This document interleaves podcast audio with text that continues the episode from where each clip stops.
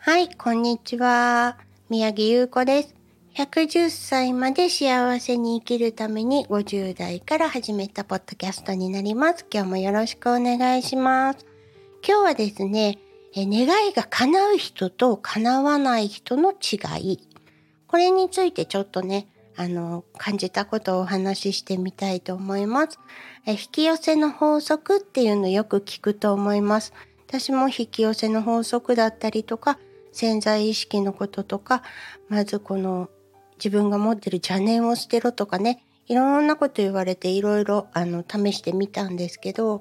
どうして叶う人と叶わない人がいるのかっていうのをすごい簡単なこと知ったんですけど、動くか動かないかなんですって。そりゃそうですよね。お家にいて、テレビばっかり見てて、私億万長者になるって言ったってどうやってっていうとこなんですよ。で、今年はこういう風になりたいって思いながらも、え、じゃあどうすんのって。それって30キロ、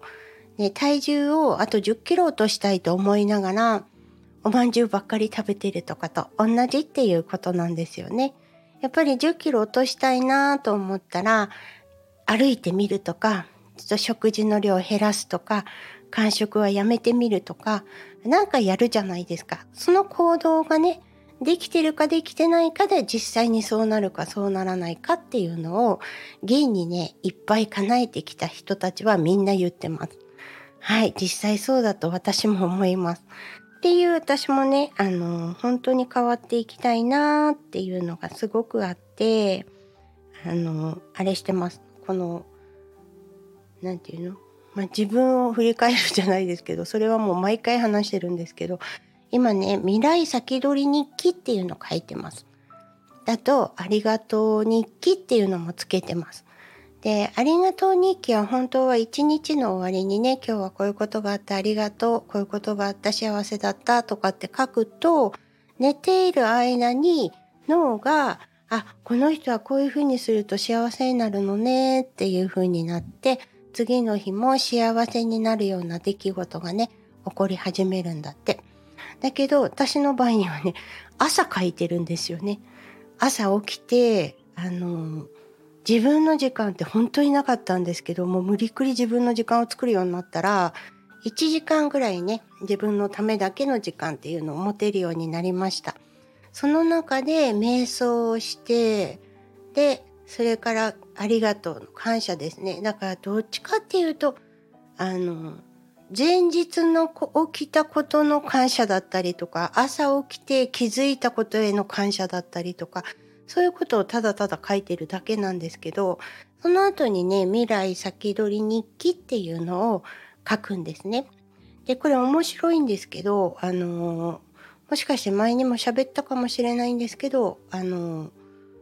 本なんですよね。未来先取り日記っていう本があるんです。こうなったら最高が叶っちゃうよっていう本で、もう文章が全部書いてあるんです。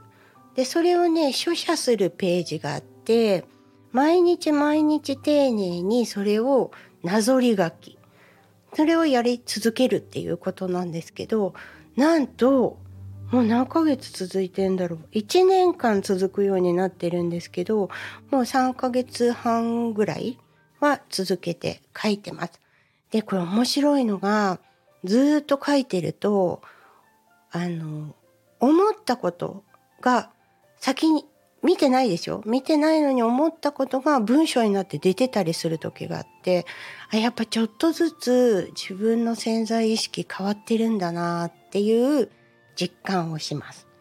はい。でこの中でこのなんだろういろいろありますけどねこの行動をしてこうっていうのであるあのある日の文章がお料理を作った時に美味しくなれと言ってみたみたいなのがあるんですよ。でよく聞くけどなかなかやらないじゃないですか。だとお水にねありがとうって言ってから飲むとかいうのもあの実践するとね本当に味が変わるんですよね。調味料とかそんなに対して使ってないんですけどがちょっとまろやかな感じになるとかお野菜の甘さを感じたりとかあのお水もねいつも飲んでるお水なのにちょっと違った味がする。っていうようにあの波動がねその食べ物たちに伝わったりっていうのを感じました。実際私はねあの霊的なものを見たりとか何か波動を感じたりとか人のオーラが見えるとかそういったものは一切ないのであの本当に自分の直感で感じ取ったこととかあのそういったところを信じて動いてるところが多いんですけどなんかねぐるぐるスパイラルに入るとねその直感もねろくでもない直感になっちゃったりするんですよね。あの不幸が先に来るっていうんですか。でこれどうしてなのかなと思ったんですけど先日友人と話をしてて私どうも物を刺すえっ、ー、と看護師さんになりたかったんですけど多分人に針は刺せないっていうのがあってでそれを体感したのが高校生の頃にもう今なんてねピアス開けるって言ったらすぐできるんですけど昔はねあの自分たちであの開けたりしたんですよね。で友達がどうしてもピアスを開けたいからここに針を刺してくれって言われて軽い気持ちでいいよとか言ったんですけどなんとですよ針を刺された人より刺した私が貧血で倒れるということがあったんですね。でこれは絶対看護師さんは無理だなとそこでちょっと諦めて美容師さんの方になったんですけどあのなんだろうもう何かを刺すって行為ってあんまりないじゃないですか。焼き鳥は刺せるんですけどあの人に刺すとかそういうのが苦手なんだなってずっと思っていたんです。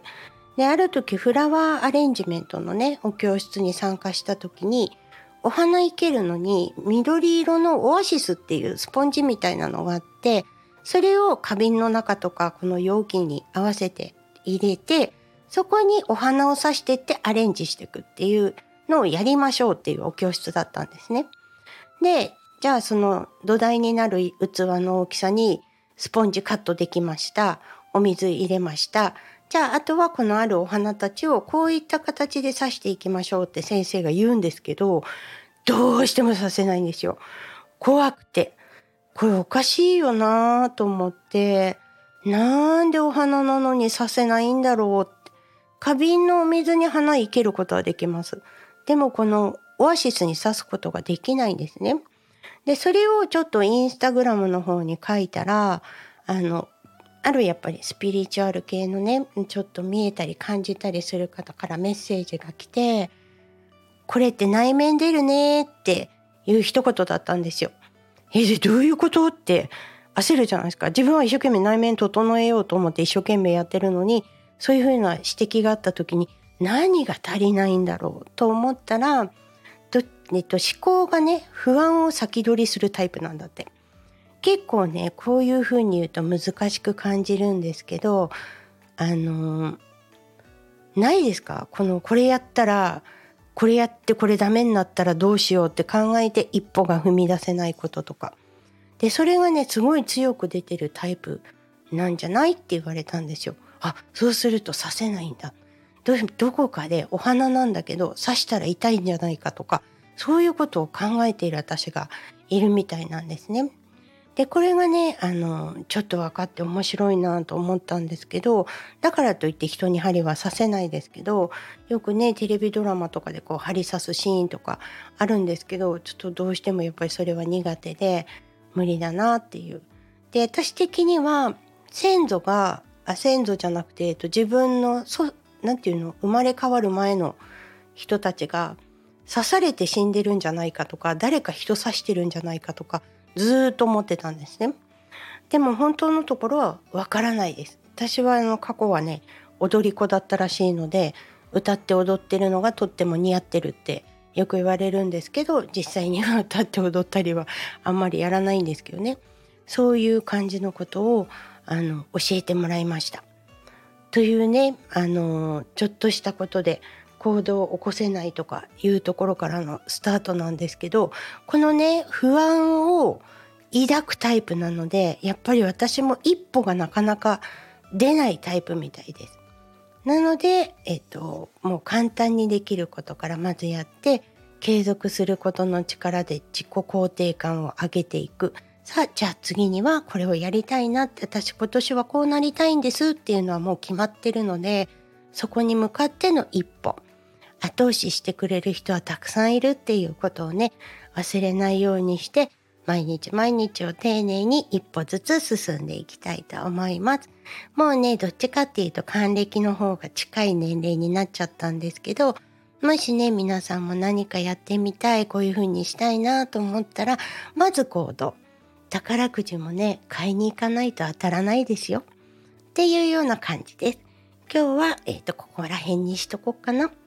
ということで、今日も最後までご視聴ありがとうございました。この番組はクリックボイス沖縄の制作でお送りしています。